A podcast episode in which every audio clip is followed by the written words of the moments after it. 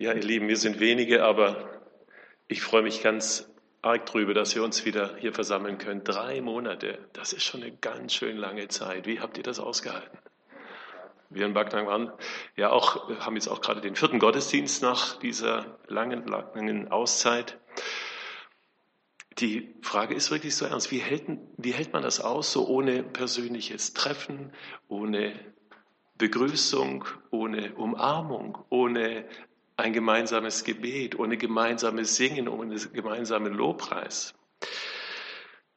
Bei all den Möglichkeiten, die es hier gibt, wir haben es ja gerade angesprochen, diese digitalen Möglichkeiten sind ja unglaublich weit mittlerweile. Und trotzdem ist die Frage, fehlt uns was? Und was ist es, was uns fehlt, wenn uns was fehlt? Wir haben in der Gemeinde in Backnang vor kurzem ähm, mit einigen aus der Gemeinde auch darüber gesprochen, im Leitungskreis mit der Gemeinde. Wie habt ihr in diesen Corona-Zeiten Gemeinde überhaupt erlebt? Hat euch was gefehlt? Und die, die Antwort war nicht ganz einmütig, aber vielfach wurde gesagt, und das war für mich so ein bisschen ernüchternd. Also eigentlich geht es auch ganz gut so. Wir haben ja unendlich viele Möglichkeiten. Wir haben Livestreams, wir haben TV-Gottesdienste, wir haben das Internet, wir können YouTube mitreißende Gottesdienste angucken. Also eigentlich, so schön war es auch wieder nicht. Gab es tatsächlich solche Stimmen? Ja. Muss uns nachdenklich machen. Und auch jetzt unter diesen Bedingungen mit Abstand und Hygiene und Mundschutz und nicht singen dürfen, gibt es tatsächlich einige, die sagen, also solange das so ist, das muss ich mir nicht antun. Da bleibe ich lieber schön zu Hause, alleine zu Hause. Wie ist es, wenn wir als Christen allein auf uns gestellt sind? Ist das nicht auch eine ganz schön große Versuchung für uns, für unseren Glauben? Der Widersacher, von dem ja Paulus sagt, passt auf, der versucht euch wie so Löwe zu, zu kriegen und zu verschlingen. Und Löwen jagen ja so, dass sie erstmal ihre Beute vereinzeln, sie in die Einsamkeit treiben, ins Alleinsein treiben. Und dann ist es nicht eine Versuchung auch für uns, für jeden Einzelnen. Wir haben in unserer Homepage in Backnang ähm, bei den Leitlinien und Leitgedanken unserer Gemeinde, wo wir uns vorstellen, den Satz drinstehen, allein geht man ein. Wir wollen unseren Glauben allein leben. Ja, aber geht das überhaupt in solchen Zeiten? Also früher, wo es all diese Möglichkeiten ja noch nicht gab, da war es selbstverständlich, dass es nicht möglich war, Gemeinde zu leben, ohne sich zu treffen, ohne all diese Dinge auch zu miteinander zu, zu leben. Man lebte zusammen und man brauchte sich, man musste genau, allein können wir nicht überleben, auch als Gemeinde nicht. Aber heute, heute geht doch das scheinbar ganz locker, oder? Und ich möchte heute Morgen mit euch über diese genau diese Frage nachdenken und einen Bibeltext aus Apostelgeschichte 2 betrachten. Ein Text, der unmittelbar an das Pfingstgeschehen anschließt. Also letzte Woche haben wir ja Pfingsten gefeiert. Ähm, wir war noch kein Gottesdienst. Wir haben das Wunder der Ausgießung des Heiligen Geistes gefeiert. Ähm, die große Pfingstpredigt des Petrus. Und dann schließen jetzt genau diese Verse an diesen Bericht an. Und jetzt lese ich uns diese Verse aus Apostelgeschichte 2, die Verse 41 bis 47. Die nun sein Wort annahmen, ließen sich taufen. Und an diesem Tag wurden hinzugefügt etwa 3000 Menschen. Sie blieben aber beständig in der Lehre der Apostel und in der Gemeinschaft und im Brotbrechen und im Gebet. Es kam aber Furcht über alle Seelen und es geschahen auch viele Wunder und Zeichen durch die Apostel. Alle aber, die gläubig geworden waren, waren beieinander und hatten alle Dinge gemeinsam. Sie verkauften Güter und Habe und teilten sie aus unter alle, je nachdem es einer nötig hatte. Und sie waren täglich einmütig beieinander im Tempel und brachen das Brot hier und dort in den Häusern, hielten die Mahlzeiten mit Freude und lauterem Herzen und lobten Gott und fanden Wohlwollen beim ganzen Volk. Der Herr aber fügte täglich zur Gemeinde hinzu, die gerettet wurden. Soweit dieser Text. Es ist ein, es ist ein wunderbarer Text, berichtet von der Entstehung der allerersten Gemeinde in Jerusalem, unmittelbar nach dem Pfingstfest, 50 Tage nach Ostern. 3000 Menschen kommen auf einmal zum Glauben. Und in den folgenden Tagen immer mehr auch. Es kommen immer mehr Menschen dazu. Wir spüren eine große Einheit der Gemeinde, eine ganz starke Gemeinschaft. Wir lesen von Wundern und Zeichen und einer großen, auch sozialen Solidarität. Man kümmert sich, man hilft sich, wo man kann. Da ist auch von hoher gesellschaftlicher Anerkennung die Rede. Sie fanden Wohlwollen beim ganzen Volk. Man fühlt sich bei dieser Beschreibung von Gemeinde fast schon irgendwie im Himmel. Es ist ein Text, bei dem so eine Sehnsucht entsteht, ach, wenn es mal bei uns so wäre. Ach, wäre das schön, es regt so ein bisschen zum Träumen an, ja, dieser Text. Und deshalb, ihr Lieben, ist dieser Text auch gefährlich. Es, es ist dann ein gefährlicher Text, wenn wir ihn so zum Maßstab für unsere Gemeinde machen, wenn wir daraus so eine Art Kriterienkatalog herausdestillieren, was jetzt ideale Gemeinde ausmacht. So ist dieser Text nicht gemeint, so soll er auch nicht gemeint sein. Wenn wir unsere Gemeinden der Gegenwart und auch der Vergangenheit daran messen, dann produzieren wir Frust und Enttäuschung. Wir dürfen diesen Text nicht so als wie eine Schablone nehmen und dann auf unsere Gemeinde drauflegen und dann äh, schauen, ob wir jetzt diesem Ideal entsprechen und wo wir abweichen oder wie weit wir entfernt sind. Also das wäre kein guter Weg für Gemeindeaufbau, eher so ein destruktiver Ansatz. Auch in Jerusalem halten ja diese beschriebenen Zustände nicht sehr lange an. Und wir wissen, 40 Jahre später gab es diese Gemeinde nicht mehr.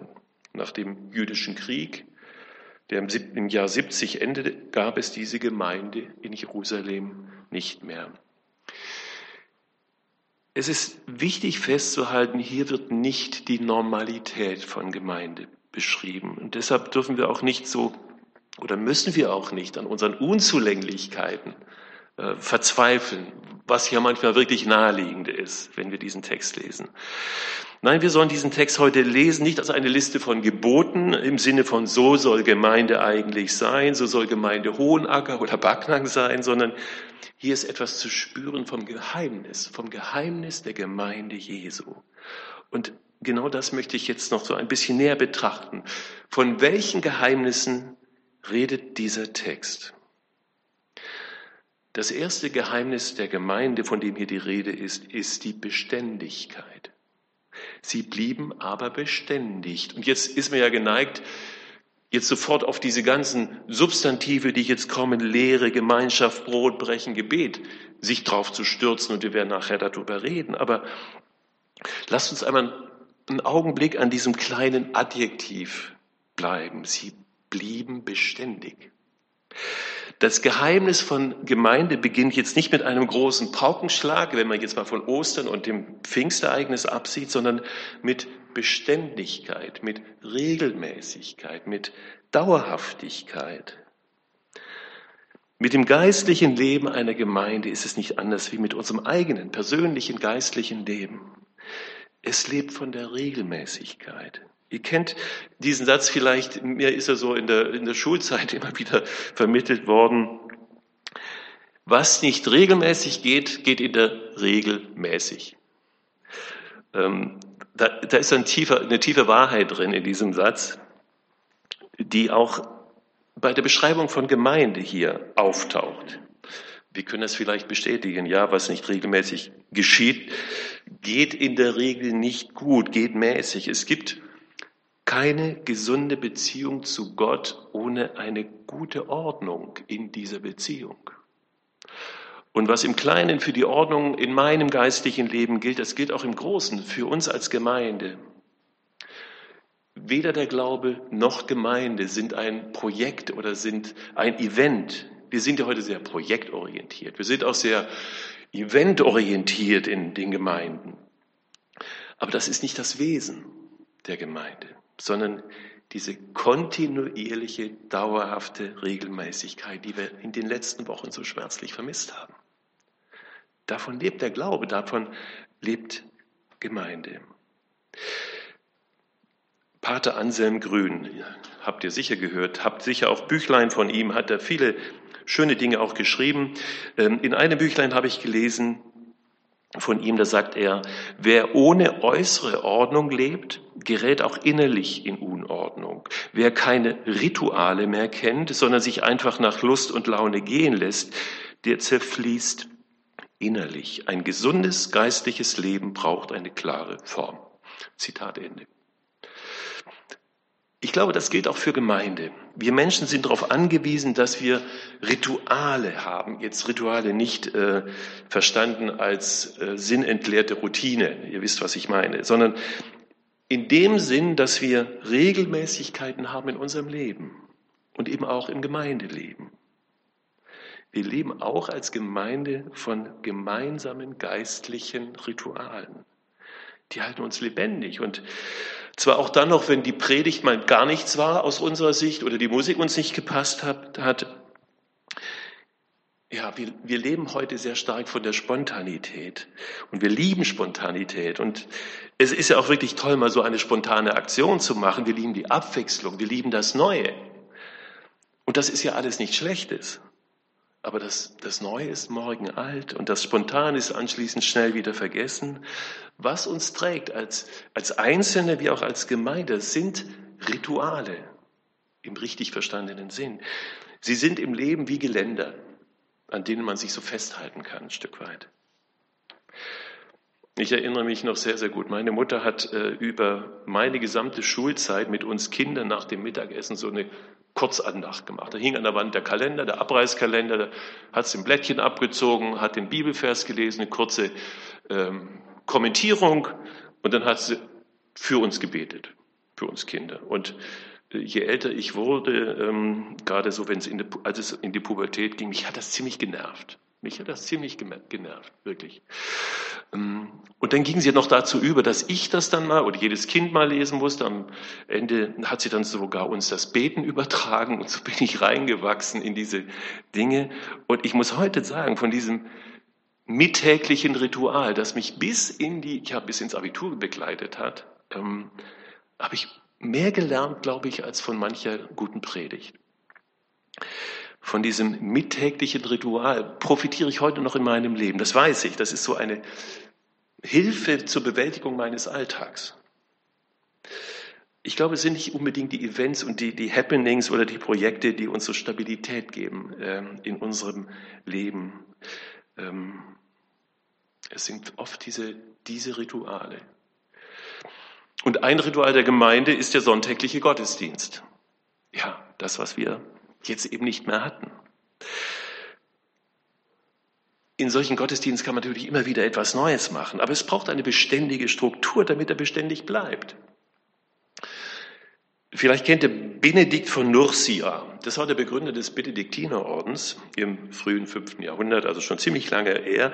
Und er hat seinen Mönchen Regeln oder hat diesem Orden Regeln gegeben. Und eine dieser sehr berühmten Benediktinerregeln ist dieser Satz, dem Gottesdienst ist nichts vorzuziehen. Egal, was in einem Mönchsleben alles drängt und anstehen mag, dem Gottesdienst ist nichts vorzuziehen.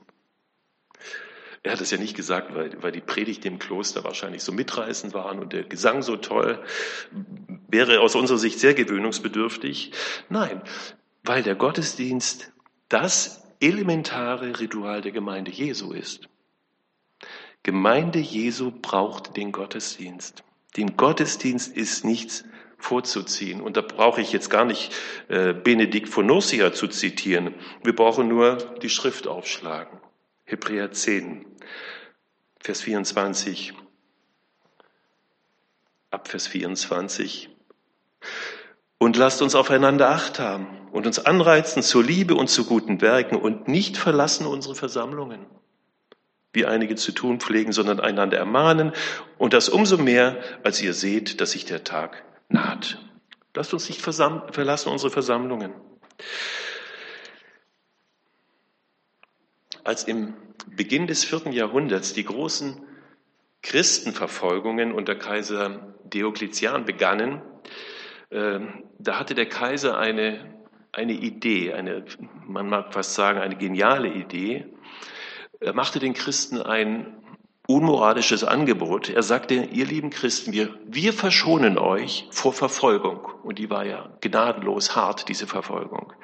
Wir verschonen euch vor Verfolgung, wenn ihr euch nicht mehr zu euren gemeinsamen Gottesdiensten trefft. Der Kaiser, der hatte sehr, sehr scharf erkannt, die Kraft der Gemeinde Jesu erwächst aus ihrer beständigen Gemeinschaft in den Gottesdiensten. Wenn man die unterbindet, das war ihm klar, und sagt, ihr könnt zu Hause bleiben, ihr könnt dort im stillen Kämmerlein euren Glauben leben, dann bricht Gemeinde irgendwann zusammen. Und dann verliert sie ihre Kraft und Dynamik. Die Christen damals haben dieses Angebot abgelehnt, weil sie gespürt haben, was da auf dem Spiel stand, was da zerbrochen wäre. So sind sie lieber in die Verfolgung gegangen oder in den Untergrund oder haben tatsächlich ihr Leben als Märtyrer beendet. Sie wussten, was uns ja, fehlen würde, wenn wir den Gottesdienst nicht mehr haben. Dann verlieren wir mehr als nur unser irdisches Leben, das war ihnen bewusst.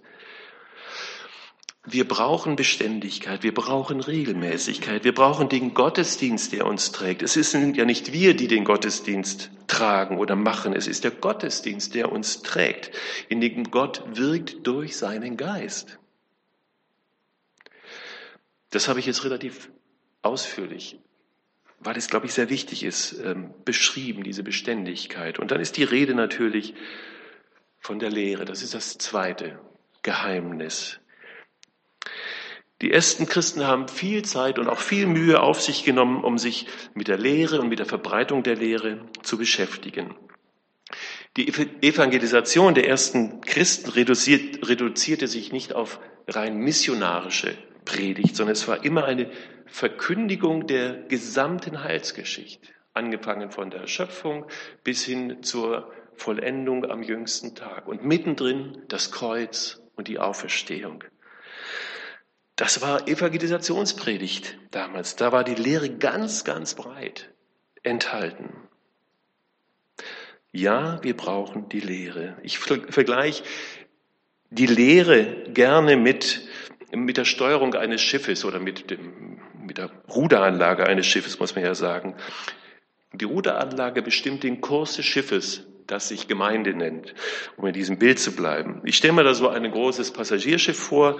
Wenn die Ruderanlage dieses Schiffes funktioniert und das Schiff auf dem richtigen Kurs bleibt, dann ist es zweitrangig, ob mir der Musikstil oder das Animationsprogramm auf dem Schiff gefällt. Man kann ja heute manchmal den Eindruck äh, bekommen, egal wohin ein Schiff fährt, Hauptsache das Animationsprogramm gefällt mir und die Musik ist tough. Aber wenn die Ruderanlage nicht funktioniert und das Schiff auf falschen Kurs gerät, dann mag an Bord die Stimmung noch so gut sein, dann wird die Sache bedrohlich. Wir brauchen die Lehre, damit wir als Gemeinde auf dem richtigen Kurs bleiben. Deshalb gibt es in einem Gottesdienst und eben jetzt auch eine Predigt, weil wir gelehrt werden müssen. Wir brauchen Orientierung vom Wort Gottes her. Wir sind alle orientierungsbedürftige Menschen. Ein weiterer Punkt ist die Gemeinschaft. Es ist ein großes Wort, Gemeinschaft. Gemeinschaft, ja, das ist das letzte Ziel der Wege Gottes. Gottes Heilsgeschichte geht zu auf die endgültige, auf die vollendete Gemeinschaft zwischen Gott und Mensch in einem neuen Himmel und einer neuen Erde. Ja. Aber bis dahin müssen wir mit den Schwestern und Brüdern hier noch Vorlieb nehmen. Das ist manchmal ganz schön anstrengend. Aber wir brauchen die Gemeinschaft. Auch die Gemeinschaft mit denen, an denen ich mich reibe und die sich an mir reiben. Wir empfinden den schwierigen Bruder, die schwierige Schwester ja manchmal so als Verhinderer unseres Glücks. Und das ist aber in der Gemeinschaft der, der Gemeinde gewollt, das ist etwas anderes. Wir brauchen die schwierige Schwester, den schwierigen Bruder als Korrektiv. Ich brauche das als Korrektiv für mein Leben. Sonst werde ich komisch. Ja, wir brauchen auch die Gemeinschaft, die wir jetzt so vermissen, wo man sich die Hand gibt, wo man sich anlächelt, wo man sich umarmt. Äh, und das ist ja das, was wirklich jetzt so schmerzlich vermisst wird, auch wenn wir uns in diesen Zeiten jetzt wieder treffen können.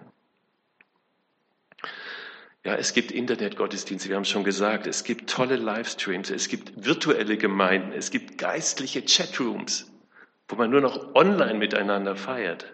Und das will ich überhaupt nicht abwerten, ähm, weil sie eben auch wichtig waren in diesen Zeiten. Und es gibt ja Länder, wo sich Christen nicht einfach so treffen können, wo es auch vielleicht zu wenige gibt, keine Gottesdienstmöglichkeit. Da spielen diese Dinge eine wirklich gute, gute Rolle. Aber wir werden auf direkte persönliche Gemeinschaft nicht verzichten können.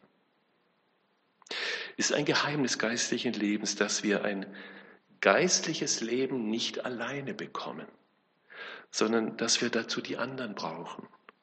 Und zwar nicht nur die lieben, sondern auch die vielleicht nicht ganz so lieben. Ein, ein weiteres Geheimnis in unserem Text ist das Opfer. Die ersten Christen, wir haben es gelesen, hatten ja eine Gütergemeinschaft praktiziert, die uns ja überrascht, die uns irgendwie auch irritiert. Wenn es heißt, alle aber, die gläubig geworden waren, hatten alle Dinge gemeinsam, sie verkauften alles, sie verkauften Güter und Habe, die teilten das unter sich, so wie es jeder gebraucht hat, wie es nötig war.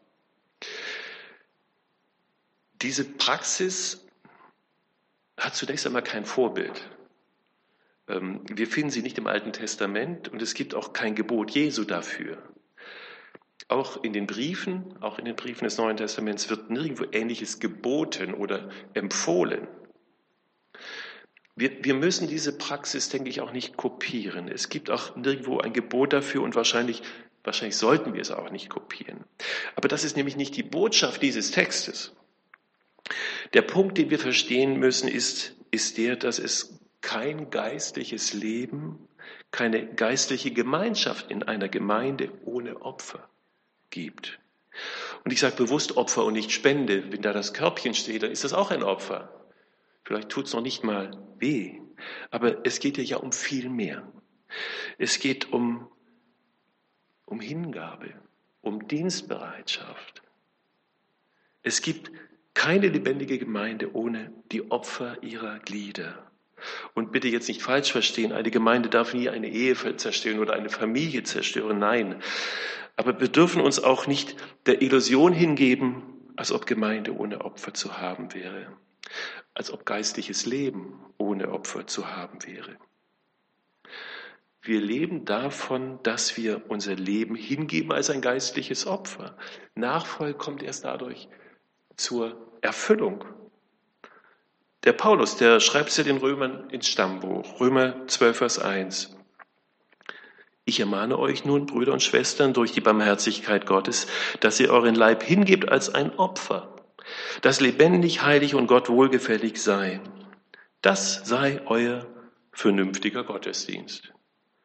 Hey, das ist ja mal eine Definition für Gottesdienst. Hingabe, Opfer. Ja, man, man wird es spüren. Es wird immer irgendwo wehtun.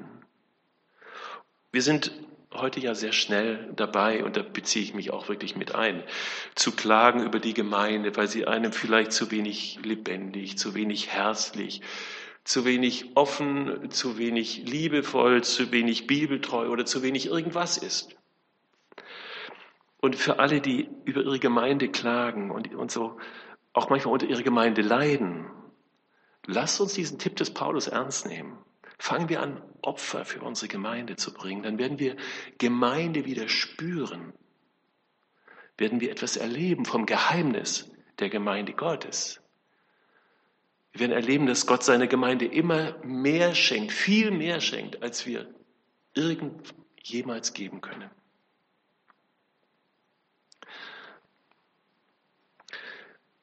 Ein weiteres Geheimnis ist Abendmahl und Gebet. Und ich, ich, ich kürze das jetzt mal ein bisschen ein, weil über Gebet könnte man eine eigene Predigt machen, das ist klar. Ähm, aber auch das Abendmahl, wir haben jetzt auch in der Vorstandssitzung jetzt in dieser Woche geredet, wie können wir Abendmahl veranstalten unter diesen Bedingungen? Denn Abendmahl ist, ja nicht nur ein Erinnerungsmahl an das, was Jesus für uns getan hat, es ist auch ein Gemeinschafts-, ein Gemeinschaftsmahl. Auch das macht Gemeinde aus. Wir erinnern uns, dass es im Grunde nur zwei Dinge sind, die uns als Christen verbindet. Und mehr braucht es eigentlich nicht. Wir sind allesamt Sünder. Keiner ist besser, keiner ist schlechter. Und für uns ist Christus gestorben. Für jeden von uns ist dieser eine Christus gestorben und hat uns gerecht gemacht. Das verbindet uns und das genügt. Ich möchte mal so ein kleines Resümee ziehen. Wir haben heute Morgen über die Geheimnisse der Gemeinde gesprochen. Wir haben gesprochen über Beständigkeit. Wir haben über Lehre. Wir haben über Gemeinschaft gesprochen. Wir haben über Opfer gesprochen. Auch kurz über Abendmahl und Gebet. Die Frage ist jetzt, ist euch etwas aufgefallen? Ist euch aufgefallen, worüber wir nicht gesprochen haben? Wir haben über vieles nicht gesprochen weil diese Verse über die erste christliche Gemeinde darüber nicht sprechen. Wir haben nicht über Menschen gesprochen. Wir haben nicht über Menschen gesprochen. Wir haben nicht über herausragende Pastoren, über mitreißende Prediger oder vollmächtige Leiter gesprochen, weil sie in diesen Versen überhaupt keine Rolle spielen. Wir haben nicht über Strategien gesprochen, nicht über Strukturen, wir haben nicht über Gebäude gesprochen, auch nicht über Geld. Auch nicht über Musik oder Lieder oder Instrumente. Sicher denken wir manchmal, Mensch, wenn es mit unserer Gemeinde vorangehen soll, dann brauchen wir einen neuen Pastor, einen vollmächtigen Prediger, ein, eine mitreißendere Verkündigung. Wir brauchen einen besseren Versammlungsraum. Wir brauchen vor allen Dingen mehr Geld, ja. Und bessere Musik, flottere Musik. Und dann flutscht Gemeinde. Dann entsteht geistliches Leben. Über all diese Dinge spricht dieser Text überhaupt nicht. Überhaupt nicht. Wir haben über Dinge gesprochen, die jeder Gemeinde zu jeder Zeit offen stehen. Unabhängig, völlig unabhängig von Mitarbeitern, von Gemeindeleitern, unabhängig von finanziellen Möglichkeiten. Das Geheimnis lebendiger Gemeinde sind nie Menschen und ihre Möglichkeiten, sondern immer nur Gott und seine Möglichkeiten. Das ist unheimlich tröstlich, finde ich.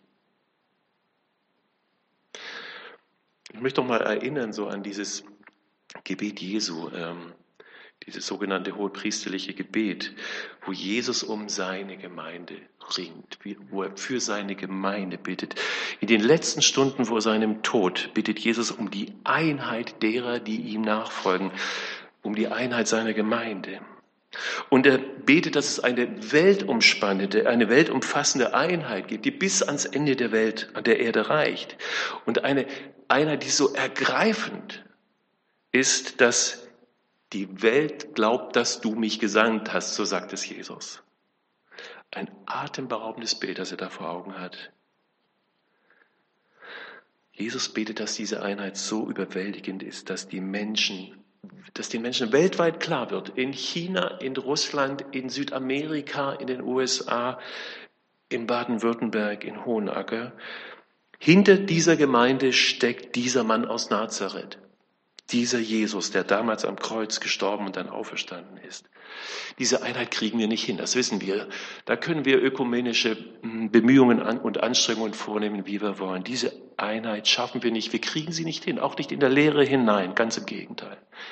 Der Einzige, der diese Einheit seiner Gemeinde vollbringen kann, ist der Heilige Geist, der uns geschenkt ist. Und diese Hoffnung, dieses Bild, das Jesus von Gemeinde zeichnet, muss uns mehr prägen als alles andere.